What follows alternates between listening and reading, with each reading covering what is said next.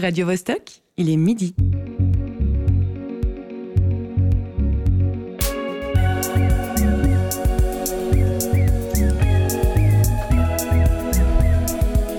Midi bascule. Tous les vendredis à midi.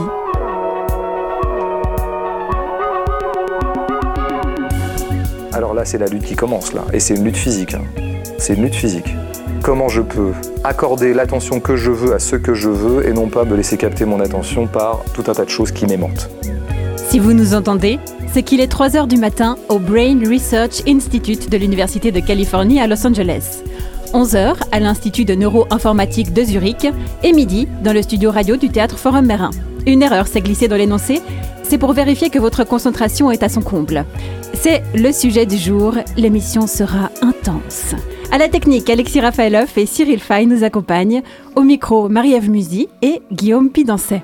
Il est 11h à Zurich Ah oui, non, voilà, j'étais pas attentif. Excusez-moi, excusez-moi. Merci Guillaume. En accroche, vous avez entendu la voix de François Bégodeau, écrivain français. On retrouvera une plus grande partie de son discours en fin d'émission. Bienvenue dans Midi Bascule. Attention, attention, est-ce que j'ai bien toute votre attention? Car oui, c'est d'elle que nous allons parler aujourd'hui avec un constat tout d'abord. Notre attention est limitée, ne serait-ce que temporellement. Et face aux multitudes de sollicitations, elle devient la cible d'une grande partie de l'économie actuelle, que ce soit sur les réseaux sociaux, dans les médias, dans la création ou dans n'importe quelle activité, il faut capter l'attention pour retenir le sujet. Capter du latin captare, chercher à attraper. Alors passer de capter à captiver, puis à garder captif, il n'y a qu'un pas que nous allons franchir allègrement. Et pour nous garder captifs, une multitude de stratégies sont possibles. La majorité jouera sur le rythme et la longueur. En radio, par exemple, il s'agit de faire des phrases courtes. Sujet, verbe, complément, j'ai encore pas mal de choses à bosser apparemment. Dans les médias de l'image, c'est aussi au niveau du format. On parle de format court, voire très court. Sur les réseaux sociaux encore, les fameuses shorts de YouTube, les stories de Facebook ou le fonds de commerce de TikTok. Dans la musique, ça se remarque sur la longueur des morceaux, ou du moins ceux que l'on entend sur les ondes, on ne dépasse pas les 4 minutes, s'il vous plaît. Dans l'information, les brèves supplantent les reportages de fond, au point que certains articles sur le web précisent le temps de lecture en début d'article, pour ne pas surprendre et que le lectorat ne s'aventure pas sans le savoir dans un scrolling bien trop long, comme cette phrase. Les autres exemples sont nombreux, mais je sens que je suis en train de vous perdre, alors vite, vite, vite, on zappe. Vite. Car si les troubles de l'attention sont une pathologie et peuvent s'accompagner d'un traitement, que fait-on d'une société qui présente les mêmes symptômes? Posons-nous la question, est-ce que l'attention longue a toujours sa place dans une culture dite du zapping? Et pour récupérer votre attention, donner du rythme et signifier implicitement à votre cerveau que l'on passe à la suite, allez, je vous lance un petit jingle. Sans compter, Guillaume, qu'on alterne les voix pour garder les cerveaux en ébullition. Ce matin, autour de la table, ils sont au nombre de cinq. Les cerveaux, donc. Ils ont chacun leur particularité, mais sont semblables sur un point. Ils continuent à évoluer tout au long de l'existence du corps qui les héberge. Candice Savoya, tu es la reine des chroniques. Quels sont tes secrets pour prendre soin de ton cerveau? Ah, je crois que j'en ai pas. C'est bien le problème. C'est inné. De, de secret ou de cerveau? Non, je- du coup, je j'en prends pas soin. Face à elle se tient Olivier Mota, à qui on doit le sous-titre de l'émission. Tu nous le rappelles vite fait? Le sous-titre de l'émission, Un rapport aux huîtres, je crois. euh, euh, oui, euh, quel format de, de création adopter quand les publics ont la capacité de concentration d'un poisson rouge ou d'une huître, je, je ne sais plus. Il atteint un certain âge, mais sa mémoire est toujours là. Voilà, grâce à une hygiène de vie déplorable. Le cerveau numéro 5 appartient au Big Boss de Radio Vostok qui est là pour nous parler musique et évolution des formats programmés. Il est notre invité du jour. Charles Menger, sur une échelle de 1 à 10, quel est ton niveau actuel de concentration? Euh. 3,5. C'est pas top ça. Petit café Peut mieux faire. Ouais, c'est encore tôt là. c'est encore tôt. ça Ça va évoluer au fur et à mesure d'émissions ou pas. Afin de compléter cette belle équipe, nous recevrons un, un appel de la psychiatre Odile Malka-Klassen qui nous parlera TDAH. Nous écouterons des messages vocaux que nous a enregistrés la journaliste spécialiste du format court Instagram Margot Delévaux. Et tout de suite, pour se mettre dans le bain en douceur, avec un format intermédiaire, je dirais, on ira dans le court et l'ultra court plus tard, hein, chaque chose en son temps. On commence par un reportage. Midi bascule.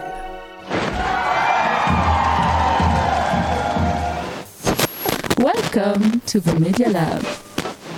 Le Media Lab est un institut de la faculté des sciences de la société de l'Université de Genève qui se concentre sur les médias et en particulier les médias numériques.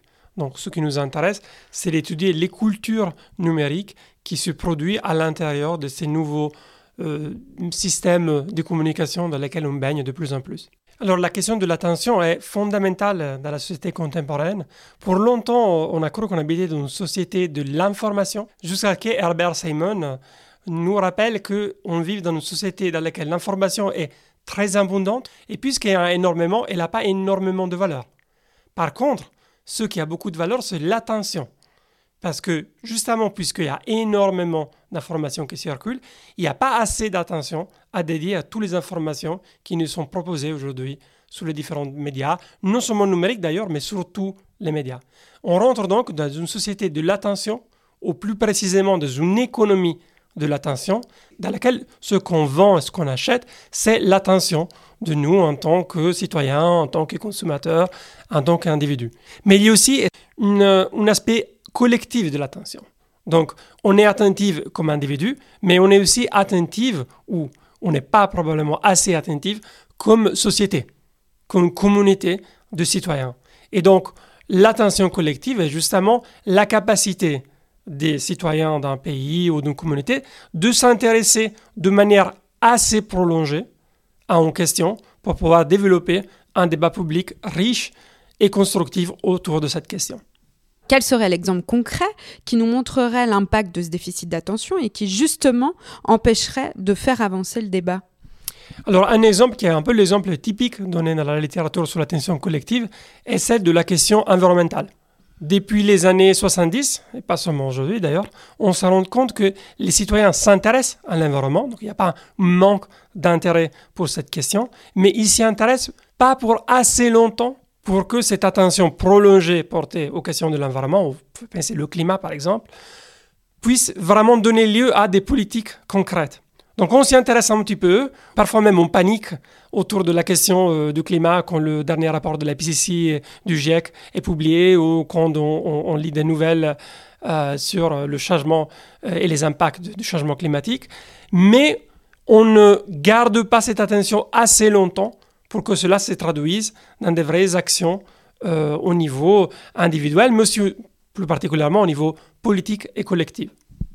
Donc il est fondamental pour qu'on ait une politique vivante et euh, saine d'avoir une attention, un régime de l'attention qui n'est justement pas trop, déjà pas trop éparpillé. Si on s'intéresse soit à des choses différentes, on n'aura pas des terrains communs sur lesquels on peut se retrouver pour dialoguer.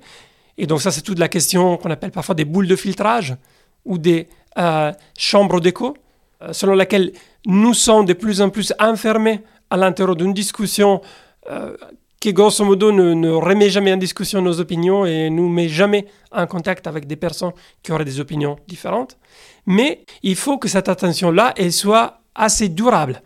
Si c'est une attention qui est trop éphémère, si cette attention-là ne dure que quelques heures ou peut-être un jour, c'est pas assez pour qu'on puisse créer un débat public riche et constructif qui peut justement après se transformer dans une prise de décision collective. Est-ce que vous décortiquez ces cycles en différentes phases? Clairement, le cycle de l'attention, il y a une phase euh, qui monte, et puis un, plateau ou, pas de plateau, et une phase de descente. Peu importe en fait si ça monte ou si ça redescend très vite, mais l'important c'est d'avoir un plateau euh, assez long pour qu'on puisse avoir le temps de discuter les uns avec les autres. Alors, ce qu'on observe souvent, et moi par exemple j'ai beaucoup travaillé sur YouTube, c'est que euh, les vidéos YouTube ont plutôt, n'ont pas du tout de plateau. Donc ils montent très vite et redescendent très vite. On regardait que des euh, vlogs, euh, enfin des, des vidéoblogs d'information et de journalisme, et on voyait que la plupart des vidéos sont plus ou moins morts après deux jours. Mais finalement, qu'est-ce qu'on pourrait faire pour augmenter notre attention collectivement? Alors, donc, il, faut savoir que les, euh, les, infrastructures numériques des plateformes du web vont clairement dans la direction opposée. Ils ont tout intérêt à accélérer le cycle de l'attention, parce que puisque c'est ça qu'ils vendent, plus ils arrivent à accélérer ce flux d'attention, et plus ils ont de ressources à vendre en termes de publicité, marketing, euh, marketing commercial, mais aussi marketing politique. Donc, il faut en quelque sorte résister à cette accélération du cycle de l'attention. On peut le faire individuellement, en essayant justement de se protéger de cette continue flux de distraction qui nous amène à, un moment à regarder quelque chose et le moment suivant à regarder euh, quelque chose de complètement différent, essayer de garder notre concentration sur un objet pour assez longtemps. Mais encore au niveau collectif, par exemple, quelque chose comme la loi GDPR de l'Union européenne sur euh, les données privées, de mon point de vue, est assez important et va dans le bon sens, non seulement parce que eh ben, justement elle protège notre privacy, ce qui est déjà une très bonne chose en soi, mais parce qu'en plus, elle, elle met un petit peu le bâton dans la rue, elle ralentit un petit peu, si vous voulez, cette type d'économie euh, de l'attention qui est devenue aujourd'hui une des économies plus importantes, mais qui a plein de euh, problèmes, comme, euh, comme j'essaie de l'expliquer. Mesdames et messieurs, merci de votre attention.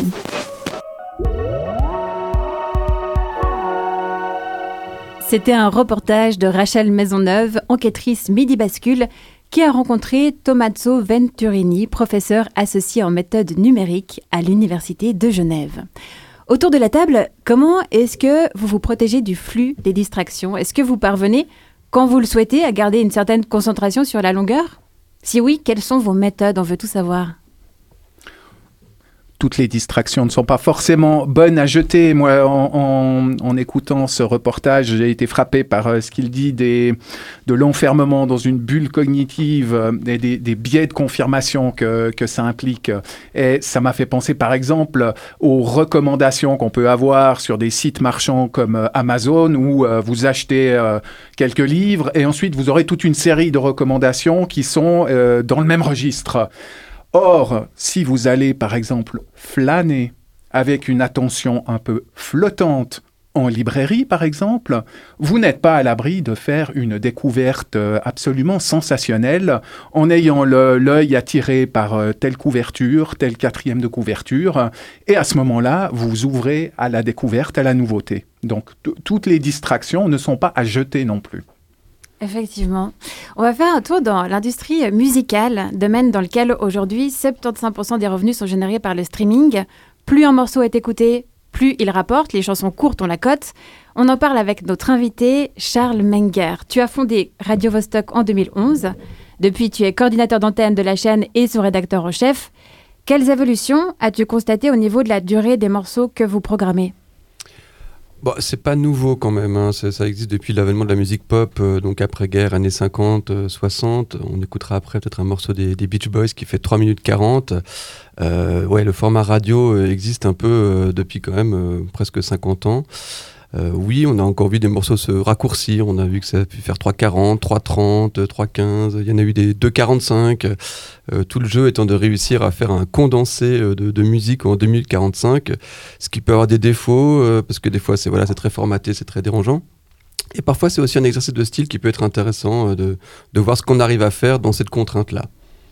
Une productrice américaine euh, expliquait que c'était bien aussi que le refrain arrive dans les 30 premières secondes de la chanson, parce que pour que le morceau soit comptabilisé sur les plateformes de streaming, il faut qu'il soit joué au minimum 30 secondes. Alors, c'est le cas aux États-Unis. Est-ce que euh, tu constates aussi ça chez les artistes suisses? Oui, alors les plateformes de streaming, elles ont une certaine influence. Euh, après, je pense dans la construction des morceaux, effectivement, il y a certaines règles comme ça qui sont, qui sont utilisées. Bah, c'est la notion de l'accroche, hein, c'est ce qu'on fait aussi euh, en radio, c'est ce qu'on fait un peu partout finalement. Euh, c'est d'essayer d'accrocher l'auditeur le plus rapidement possible, avec toujours cette crainte du zapping, de finalement, si l'intro est trop longue, l'auditeur va aller ailleurs. Et, c'est vrai que bah, un bon moyen, c'est de lui envoyer un peu, lui en mettre plein la vue dans les 30 premières secondes, histoire qui ouais, c'est trop génial, quitte à être déçu euh, dès la 31e. Hein, ça arrive aussi. Au niveau de cette crainte du zapping sur Radio Vostok, vous euh, avez pris le parti de ne pas diffuser de publicité du tout. Est-ce que c'est justement euh, pour ne pas distraire les, les auditoristes? Et quelles sont vos sources de revenus autres pour remplacer ça? Alors la publicité, c'est vrai que c'est toujours un peu frustrant. Euh, en radio, il y en a beaucoup.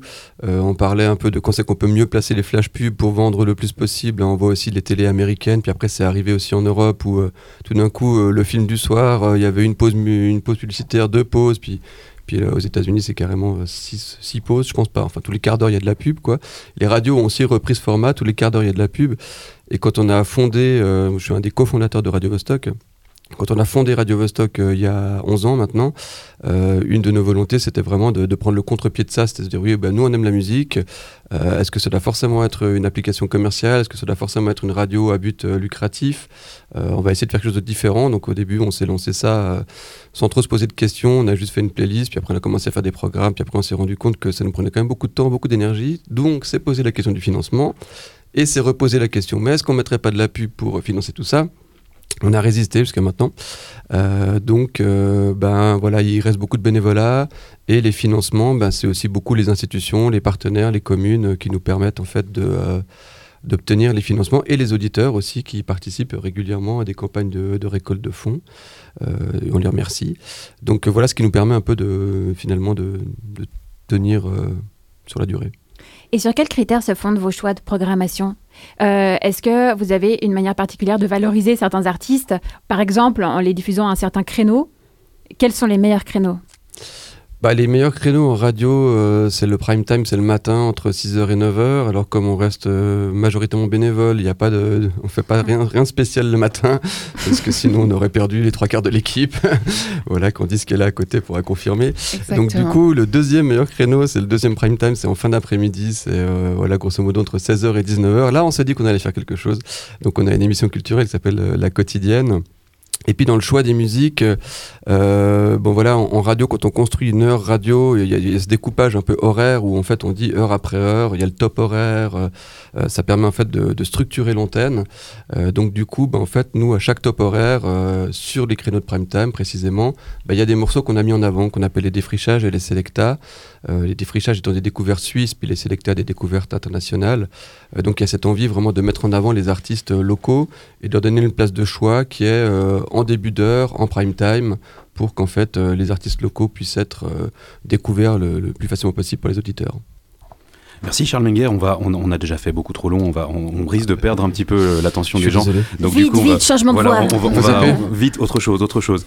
Et d'ailleurs, la guerre de l'attention, ça se passe aussi, ça se passe beaucoup sur tout ce qui envahit nos journées en le saturant d'images, les écrans. Donc Candice, en grande impatiente, d'ailleurs, elle trépignait sur sa chaise en disant mais qu'est-ce que mais c'est à moi maintenant, mais laissez-moi parler. elle privilégie les formats courts. C'est à la fois la pire et la meilleure invention du cinéma.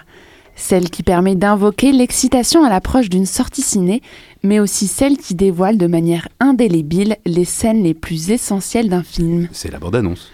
Oui, c'est de la bande-annonce que j'ai envie de parler aujourd'hui. Même si maintenant on parle plutôt de trailer, à ne pas confondre avec les mecs qui courent en lycra fluo dans les montagnes. J'avoue, des fois je passe des heures sur Allociné à enchaîner les vidéos de bande-annonce de films que je ne vais pas voir. Et au final, c'est pas mal. Comme ça, j'ai un peu l'impression d'avoir vu le film et j'arrive à avoir des conversations sur des blockbusters que je ne verrai sûrement jamais. Parce que d'une part, ça m'intéresse qu'à moitié et que d'autre part, une fois la bande-annonce visionnée, il ne reste pas grand-chose d'intéressant à voir sur les 2h40 du film. Même si je suis tout à fait d'accord, c'est pas très gentil, Candice. Ouais, je sais, j'y vais un peu fort mais c'est parce que je ne comprends pas ce besoin marketing de vouloir dévoiler à tout prix les bons moments du film pour être sûr de ramener les spectateuristes dans la salle un paquet de pop-corn à la main. Pourquoi est-ce que personne ne leur a dit aux gentilles personnes qui fabriquent des bandes annonces que ce n'est pas une bonne idée? Et qu'en réalité c'est l'inverse qu'ils font en se décrédibilisant et en nous prenant pour des débiles. Du coup, à l'inverse, quand j'ai envie de voir un film, je fais tout pour éviter de voir sa bande-annonce avant quitte à me boucher les oreilles en fermant les yeux au cinéma pendant les annonces.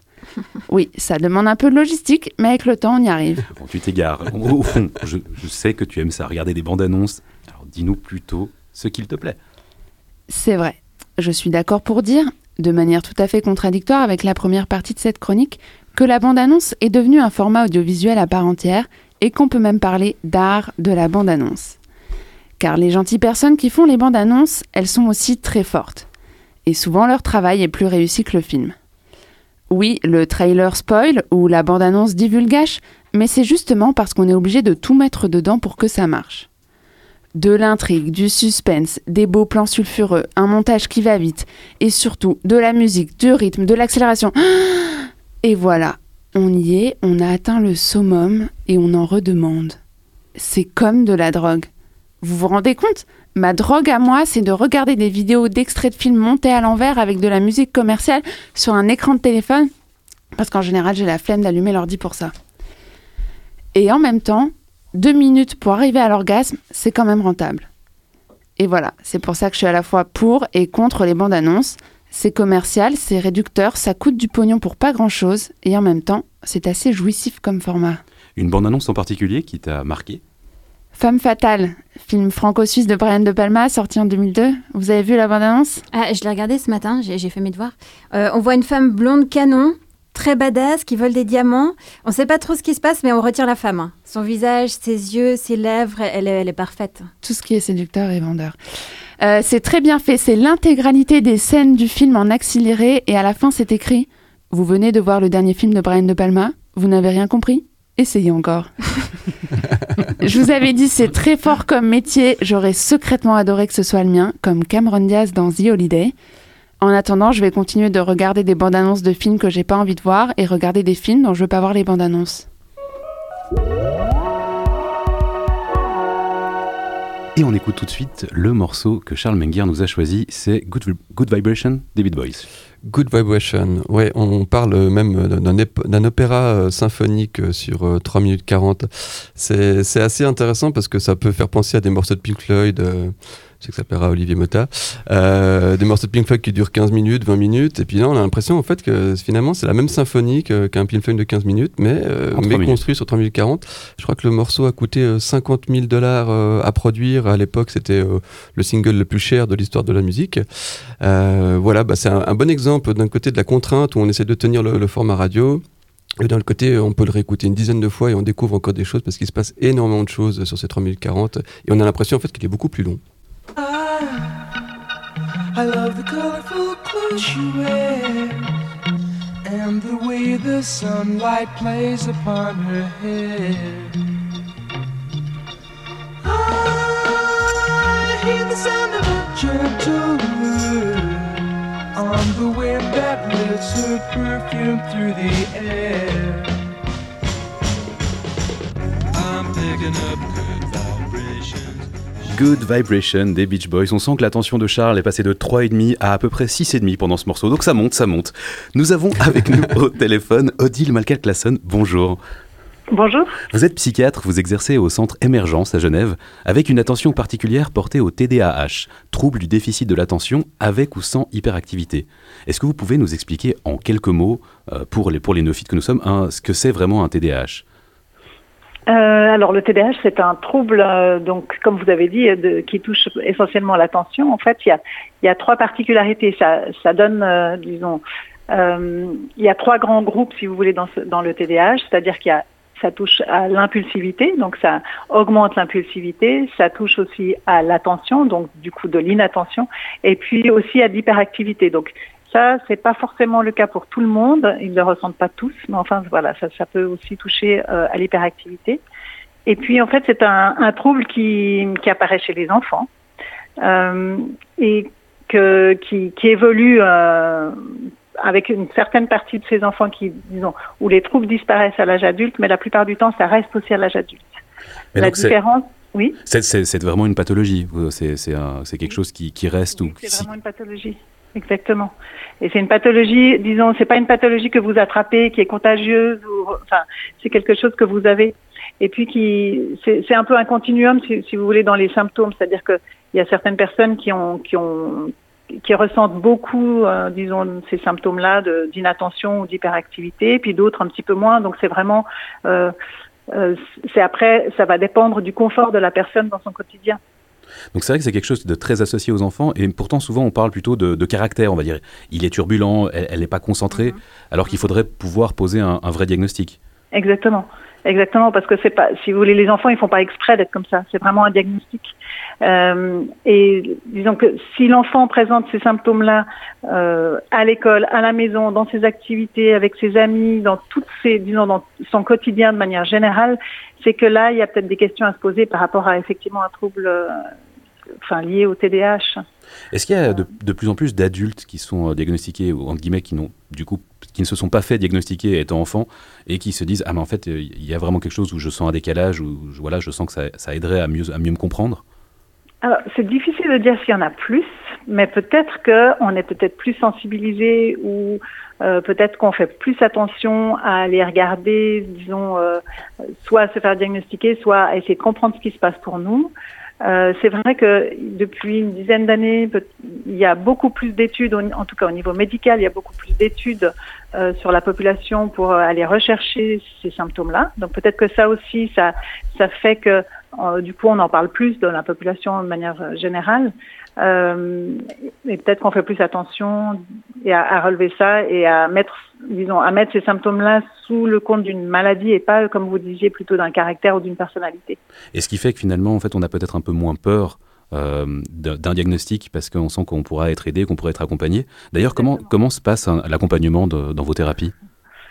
Euh, en fait, euh, donc la première, enfin, si vous voulez, au départ, ben, bon, c'est une consultation générale, et puis effectivement, les, les patients euh, expliquent un petit peu ce qu'ils ressentent, pourquoi ils viennent, et souvent, euh, donc le, le psychiatre fait regroupement justement euh, avec tous les, les symptômes.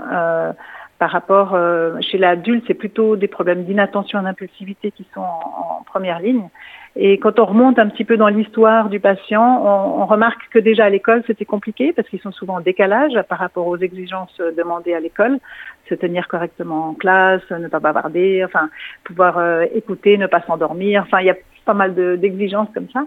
Et, ça peut arriver que ce soit des bons élèves, donc ils compensent, donc ils dégagent énormément d'énergie à compenser pour essayer de trouver un moyen de s'adapter à ce qui est demandé. Et puis à un moment donné, souvent quand ils arrivent à l'université, c'est trop lourd. Euh, et à ce moment-là, ce décalage, il est tellement, enfin, il est tellement lourd et ça demande tellement d'énergie que ça s'accompagne de, ce qu'on appelle d'autres pathologies, euh, essentiellement d'anxiété. Donc, ça va amener énormément d'anxiété. C'est souvent pour ça qu'on les reçoit, c'est-à-dire qu'on les reçoit pour d'autres symptômes, donc qui sont liés comme ça à la- à l'anxiété ou même des fois des, des événements plus plus dépressifs. Et c'est en revenant sur l'histoire qu'on réalise qu'en fait, il y a un, un TDAH souvent qui est associé. Euh, et quand on, on traite ce, ce TDAH, en tout cas quand on pose déjà le diagnostic, ça apporte vraiment un soulagement à la personne parce que ils se rendent compte que c'est pas dans leur personnalité ni ils n'ont pas fait exprès, si vous voulez, euh, d'avoir eu euh, ces comportements-là. Il y a, il y a enfin, une déculpabilisation finalement. Exactement. J'ai entendu que euh, les personnes qui présentaient un trouble, ce genre de trouble, pouvaient aussi euh, entrer en hyperfocus, donc Oui, se concentrer euh, beaucoup plus euh, à, à vraiment un stade très très élevé et être ultra efficace. Euh, comment vous expliquez ça au niveau du cerveau? Oula.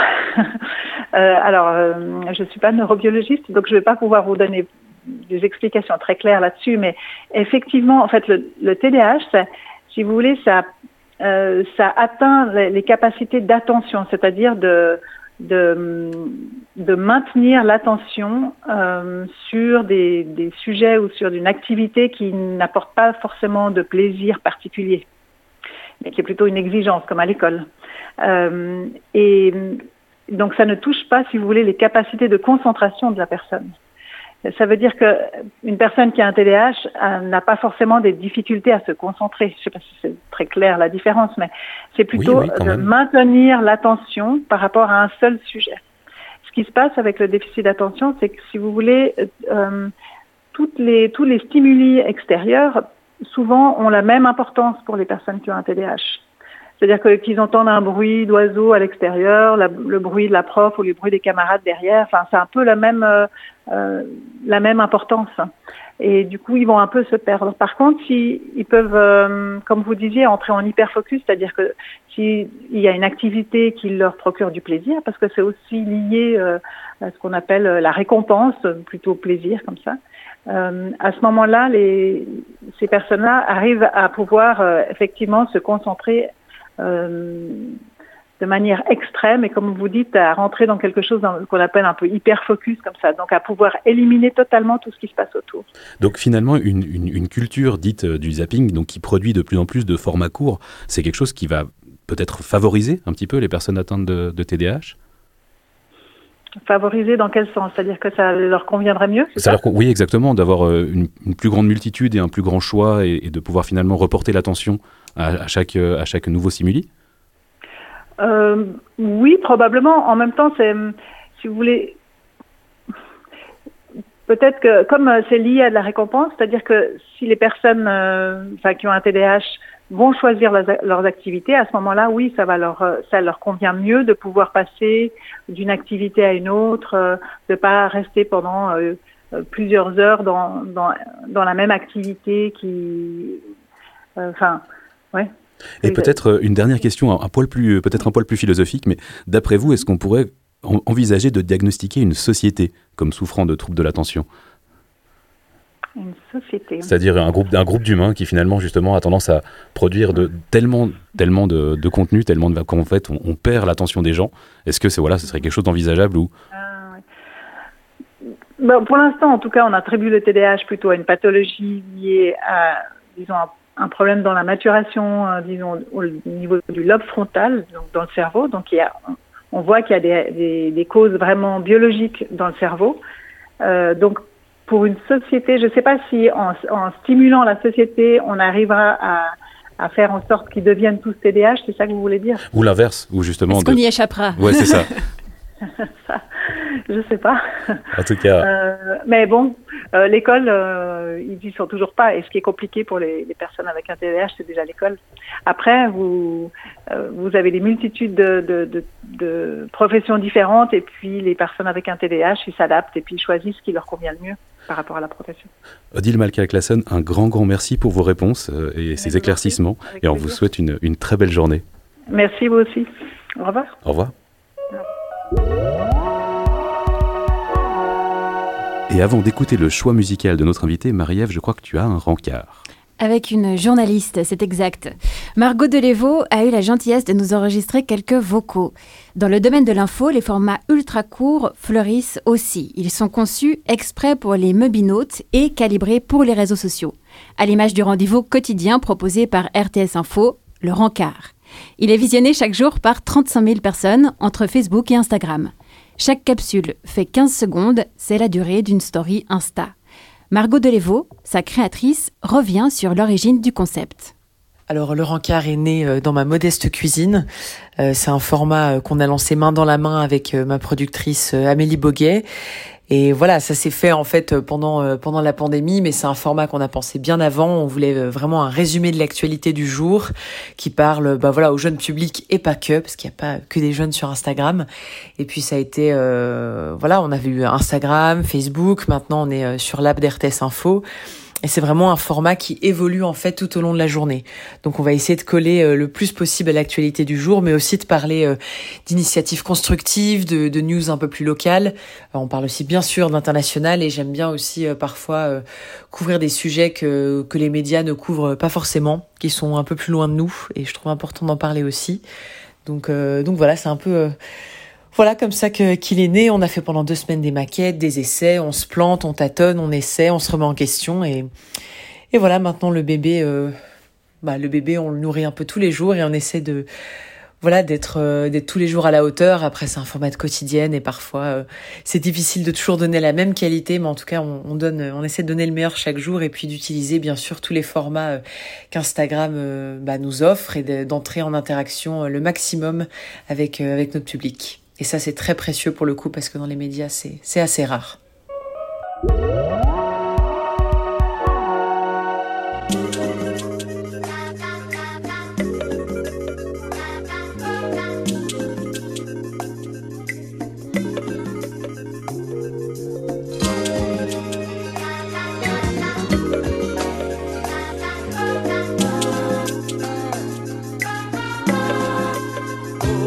J'ai pris un coup de de de.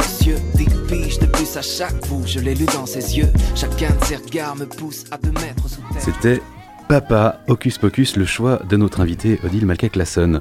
Bon, alors pour doper la concentration, il est parfois judicieux de faire des pauses comme, euh, comme une chronique. Et au programme maintenant, Fuck the Haïku, plaidoyer pour la longueur. Du pur Olivier, donc une grossièreté dès le départ et pas mal de mauvaise foi ensuite. Euh, Je crois qu'on va encore finir à poil, même si ça va, ça va plaire à José qui n'est pas là, mais qui nous écoute. Alors les amis, je précise tout de suite, j'ai rien contre les haïkus. J'espère bien. C'est une forme poétique très honorable, très courte, très suggestive, un peu barbante sur les bords, mais très honorable. Quant aux grossièretés, j'ajoute une chose. On entend souvent dire que le gras, c'est la vie. Eh bien, l'argot, les noms d'oiseaux, les mots grossiers, les insultes, c'est le gras de la langue. Et toc. C'est la partie juteuse et aromatique du langage et il serait bien dommage de s'en priver. Scheisse. Donc, pareil qu'il faut faire euh, qu'il faut faire court aujourd'hui pour réussir à capter l'attention des semi-débiles que nous sommes devenus. Merci les marchands de temps de cerveau disponibles, merci les fils de pub, les crevards qui nous inondent de newsletters, les concepteurs du scrolling perpétuel qui nous vissent la rétine à certaines applis, les inventeurs des notifications, des agendas partagés, des courriels, des textos, de la connexion partout et toujours, comme si on était réellement multitâche. Et, et des listes non exhaustives. Exactement. Le résultat, ben, le résultat, il est brillant. Tu fais des films, dépasse pas 1h30 si tu veux accrocher la ménagère de moins de 50 ans. Tu fais des chansons, hein, comme Charles l'a rappelé, hop hop hop hop, 3 minutes 30 à 4 minutes maxi le morceau si tu veux passer en radio. Tu fais des chroniques à la radio, justement, ouh, gaffe à pas dépasser les 4 minutes, sinon tu vas causer une épidémie d'AVC parmi les auditeurs. D'ailleurs, chaque fois qu'un chroniqueur de Midi Bascule franchit la limite, il se fait flageller à coups de knout par nos vénérés réalisateurs Charles ou Alexis. Authentique. Même Marie-Ève, même Marie-Ève s'y met. Pardon? Non mais en plus tu nous fais utiliser un modèle russe, ça va pas ou quoi? Eh oui, un modèle russe. C'est- pas que tu me fouettes, euh, même si tu en aurais envie, je sais. Non, ça fait des semaines que tu nous tannes le cuir avec ta règle dénichée dans Dieu sait quel manuel de com à la con. Quand on donne un titre au thème d'une émission, on doit pas utiliser plus de six mots. Et pourquoi donc? D'abord, à partir de 7, le cerveau de l'auditeur se liquéfie et lui coule par le tarin ou par le fion, peut-être? Non mais n'importe quoi Non mais il y a une question d'impact visuel. Je t'arrête de suite. De toute manière, j'ai déjà épuisé plus de la moitié de mon temps de parole. Alors, je continue. Je soutiens pas que la longueur est une vertu en soi. hein. La carrière de l'actrice Véronique Geneste fut longue et ça fait de la peine, surtout pour l'art de la comédie. Rem- Remplir sa déclaration d'impôt, c'est long et on va pas se mentir, ça chatouille pas vraiment nos zones érogènes. Même l'art officiel, entre guillemets, panthéonisé, peut avoir des longueurs pénibles. Quand Andy Warhol fait du ciné et filme pendant 8 heures l'Empire State Building en plan fixe, si vous matez le long métrage sans un stock de produits stupéfiants ou une tireuse à binge sous la main, vous vous momifiez d'ennui, c'est entendu. Il n'empêche, la longueur, qu'est-ce que c'est bon Tenez, qui parmi vous était fan de Game of Thrones? Pas moi. Oui. Tu, Ah. tu parles de la série ou des livres? De la série. hmm. Bon, on en, on en a un ou deux quand même. Vous vous rappelez la dernière saison? Quand les showrunners, un beau duo de glands à qui il faudrait réserver un cercle spécial dans l'enfer de Dante, ont décidé de pondre moitié moins d'épisodes que lors des saisons précédentes, et qu'ils ont du coup bousillé l'arc narratif d'une bonne partie des personnages principaux. Ah ben bravo, vive la brièveté. Autre exemple que tout fada de lecture comprendra, mettons que vous soyez un groupie de Stephen King, de Dan Simmons ou de José Carlos Somoza. Quand votre auteur fétiche publie un nouveau bouquin, je parie un bras que votre enthousiasme sera directement proportionnel au nombre de pages. Perso, la dernière fois qu'Actes Sud a daigné faire paraître un roman de Somoza, ma réaction fut une joie certaine, teintée d'un désespoir abyssal. C'était un machin rikiki qui totalisait 200 pages à peine, quand plusieurs de ces livres deux ou trois fois plus longs ne sont toujours pas traduits de l'espagnol. Calamité, fatalité, merdre et petit bout de bois dans les oreilles. Quand vous aimez, qu'il soit question de gastronomie, de fête, de danse, de cul ou de culture, plus c'est long, meilleur c'est, point barre. Or, que voit-on de nos jours? Les gardiens du temple capitaliste qui jouent les pompiers pyromanes et qui ne cessent de braire Faites court, zappez, n'ayez pas de passion, n'ayez que des caprices et surtout achetez n'importe quoi, mais achetez. C'est très exactement ce qu'on appelle une prophétie autoréalisatrice. À force de prendre les gens pour des demeurés, ils le deviennent. Bienvenue dans le pire des mondes possibles, celui où l'attention, la concentration, le ton long sont devenus des facteurs si exotiques que tenir un raisonnement de plus de 45 secondes vous fait passer pour un... pour un... Bon sang, je dis... Qu'est-ce que je disais déjà? Oh, quelle purge. Vous auriez pas du popcorn? Re- Regardez le monde qui brûle, les doigts de pied en éventail. C'est fun quand même, non? Merci Olivier. Ben, ben voilà, voilà, tu, as, tu avais raison. C'était long, c'était long, mais quand on aime, ça fait plaisir. C'est ça, très bon résumé. Les choses chouettes, on aimerait qu'elles durent. Les éléments déprimants, mieux vaut éviter d'en consommer à outrance. L'actualité mondiale, par exemple, à haute dose, c'est angoissant. Si on peut avoir un résumé de ce qu'il s'est passé dans la journée en 15 secondes, x 2, x 3, suivant le nombre de sujets qui nous intéressent, c'est l'idéal, non? On revient au rencard de Margot Delévaux. Le journalisme d'aujourd'hui est aussi interactif. Depuis qu'elle a lancé ses capsules, Margot doit gérer aussi les échanges avec ses communautés sur Insta et sur Facebook. Pour elle, ce contact direct est positif. Ah oui, alors répondre aux messages et entrer en interaction euh, avec le public, c'est vraiment une grande partie de mon travail.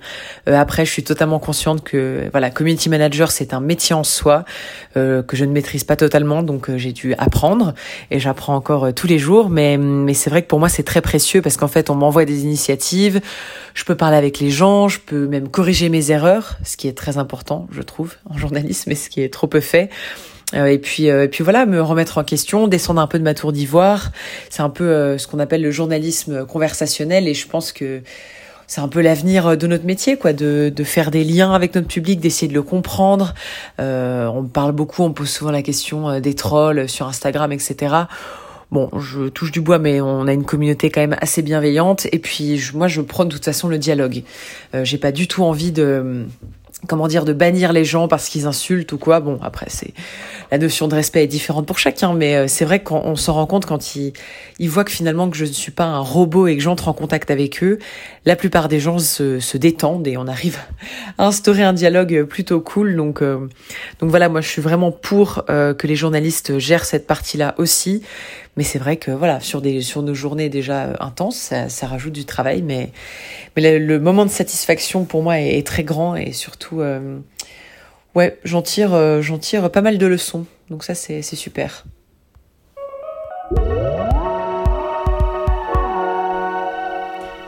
Charles Menger, comment êtes-vous en contact avec votre public sur Radio Vostok? Ouais, alors c'est une bonne question. C'est vrai que ce volet-là, l'interaction, le, le suivi du public, ça prend quand même du temps et de l'énergie. Dans une petite station locale, euh, on n'y arrive pas toujours, donc euh, j'avoue que c'est pas forcément ce qu'on fait le mieux, mais on est quand même à l'écoute de notre public. On a mis en place quelques quelques outils, notamment on peut on peut voter, Euh, on peut voter pour les titres, et ça c'est assez sympa parce que bah, du coup les gens mettent des, des petits pouces euh, sur le site internet. en Et, fait. et avec les événements que vous organisez, ça fait partie aussi euh, de, de- de prendre soin de votre public et de proposer des choses, etc. Une autre façon, pas par les réseaux sociaux, mais Et effectivement, même- ouais. Ouais, on s'aperçoit qu'à chaque fois qu'on va à l'extérieur et qu'on est effectivement à la, rencontre du public, euh, il se passe des choses euh, souvent très sympas et on essaye d'être le plus possible. Après, ça nous prend quand même du temps, de l'énergie, mais, voilà, on a, un bus, euh, un vieux bus qu'on a, a retapé et puis qu'on a, qu'on a décoré et qui nous sert un peu de mascotte. Donc, on amène comme ça sur les, sur les festivals. Donc, on est assez clairement identifiable. On était à Méo Park il y, a, pas longtemps et c'est vrai que bah, c'est des moments très sympas, très conviviaux où les gens s'arrêtent, viennent discuter. il nous arrive de faire des portes ouvertes aussi. Fêter les 10 ans le 1er octobre, donc là, ce sera aussi un moment où on pourra accueillir le, public. Je me souviens quand on a fêté les 5 ans, eh ben, on a fait de belles rencontres et des gens qui après se sont investis dans le projet, sont, ont rejoint l'équipe. Donc euh, oui, c'est des moments qui sont précieux, c'est vrai.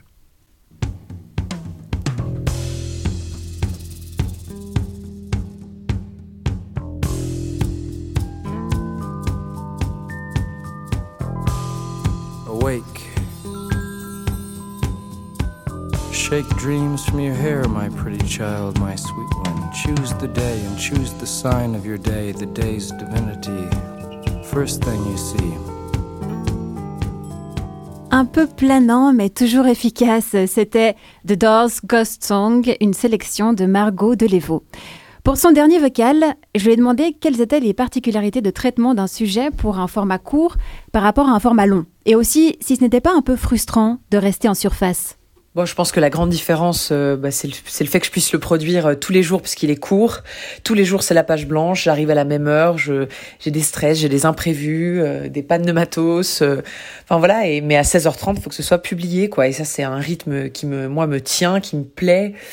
Chaque jour, du coup, je peux célébrer, je peux voir un petit peu le résultat de mon labeur. Et voilà, moi, ça, ça, ça me plaît beaucoup. Et puis, euh, et puis oui, c'est sûr que je me suis, j'ai eu des doutes au début. Je me suis dit mais ça va être, euh, voilà, le mot c'est frustrant. euh, de, finalement d'avoir un peu cette horloge des 15 secondes en tête là honnêtement je l'ai je l'ai bien et puis voilà là on a on a développé un petit peu d'autres choses le format le rencard du week-end qui est plus long sur lequel je peux vraiment développer un sujet donc ça pour le coup euh, c'est un très très bon équilibre euh, pour moi et puis j'ai conscience que je suis aussi qu'une porte d'entrée dans la formation et c'est pour ça qu'on donne les sources et les liens à la fin du rencard pour que les gens aillent plus loin en fait on a envie de leur donner envie d'aller creuser un peu par eux-mêmes et voilà, je trouve ça, je trouve ça chouette aussi. Et c'est peut-être pour ça qu'on a du succès, c'est que hum, les gens peuvent euh, finalement le consulter dans le tram, voilà. C'est un peu un truc à la carte, quoi. On, on passe dès que ça nous, dès que ça nous intéresse pas, et on va plus loin dès que ça nous intéresse. Donc, euh, donc moi, je le vois plutôt comme ça, voilà. Mais après, bien sûr, euh, faire du long, c'est aussi très chouette, et je me le souhaite euh, aussi à un moment donné, voilà. Mais pour l'instant, ça, ça me convient très bien.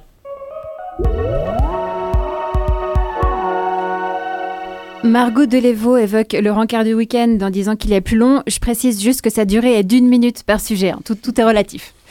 Est-ce que vous consommez du contenu dans les transports euh, via vos smartphones Autour de la table? Euh, oui, enfin, les transports, je prends pas tellement, mais, euh, mais oui, contenu sur les smartphones, oui, je lis beaucoup sur mon smartphone, en fait, effectivement. Mais je suis moins sur les réseaux, je suis plus dans la lecture de news ou d'articles.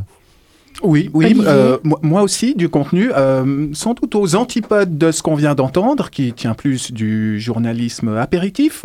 Euh, moi, j'aime bien, par exemple, le blog de L'Odieux Connard, qui produit des critiques de films euh, qui euh, doivent comporter 250 000 signes par critique euh, et qui réclament bien 40 minutes de temps de lecture. C'est parce que tes trajets sont longs aussi, en fait, c'est pour ça. Euh, ou bah, parce que je, je lis assez vite. Moi, je regarde le rencard de temps en temps.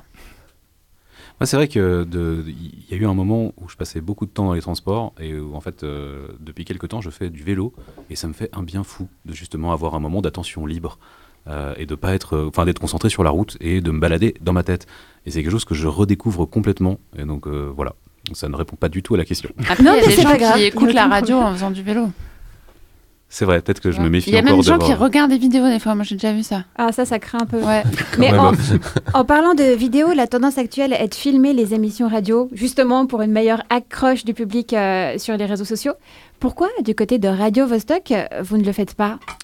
Oui, c'est un, un vaste débat. Euh, moi, je pense quand même que chaque média a ses spécificités, que la littérature, bah, ça intéresse les gens parce qu'il n'y a pas d'image et il n'y a pas de son, que euh, la télévision, bah, on y vient pour l'image et pour le son.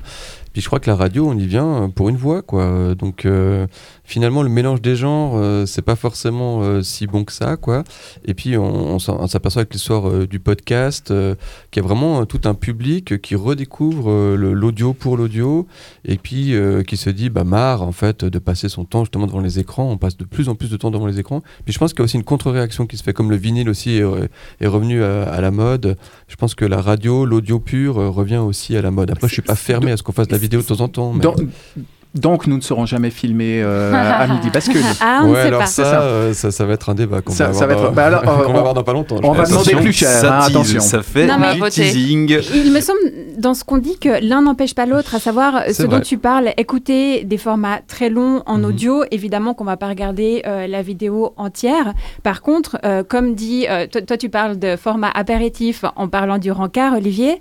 Euh, mais Margot précise que les gens qui regardent les 15 secondes, après, ils ont des liens aussi si ils souhaitent approfondir un sujet et à ce moment-là passer plus de temps, aller vraiment euh, plus au fond des choses. Donc c'est peut-être Oh complémentaire. le vœu pieux. Ha, ha, ha.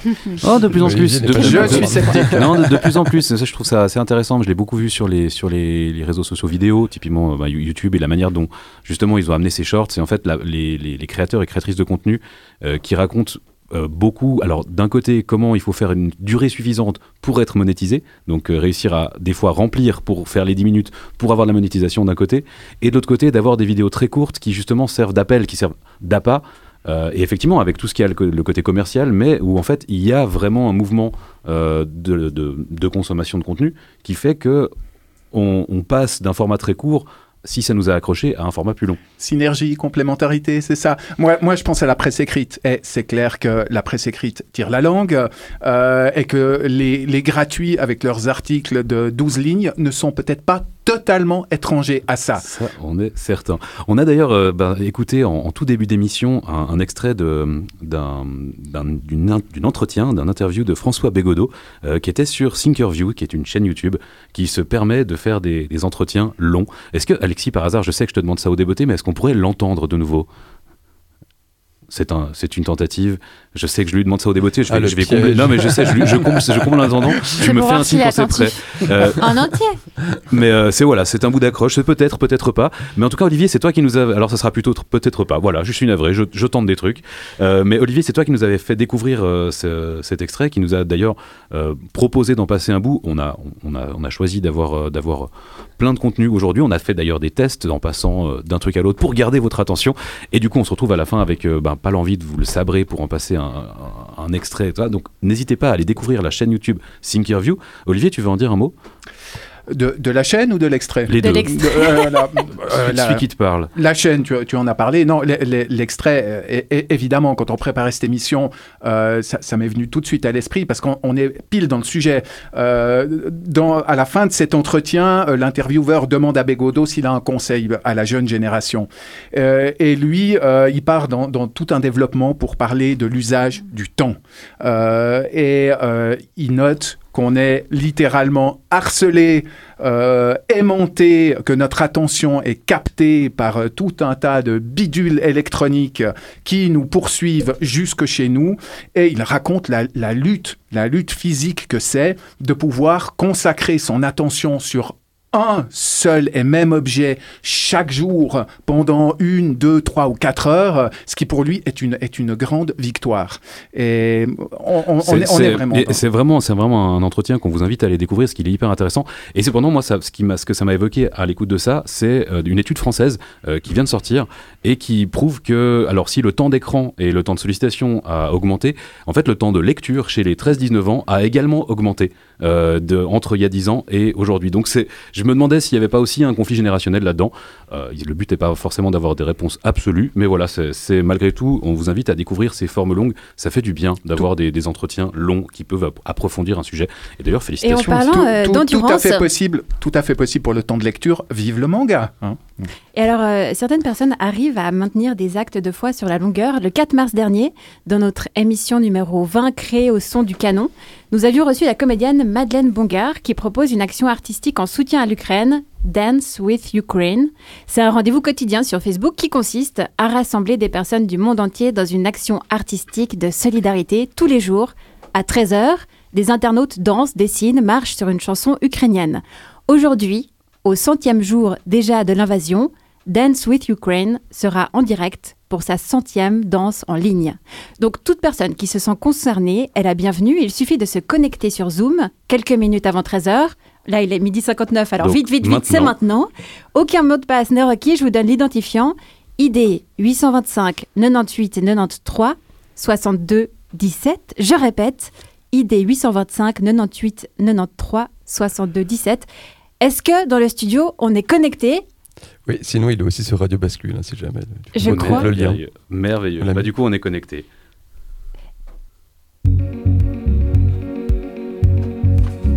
Un grand merci à nos invités en studio, Charles Menger, au téléphone Odile Malka-Classen et par messages vocaux Margot Delévaux.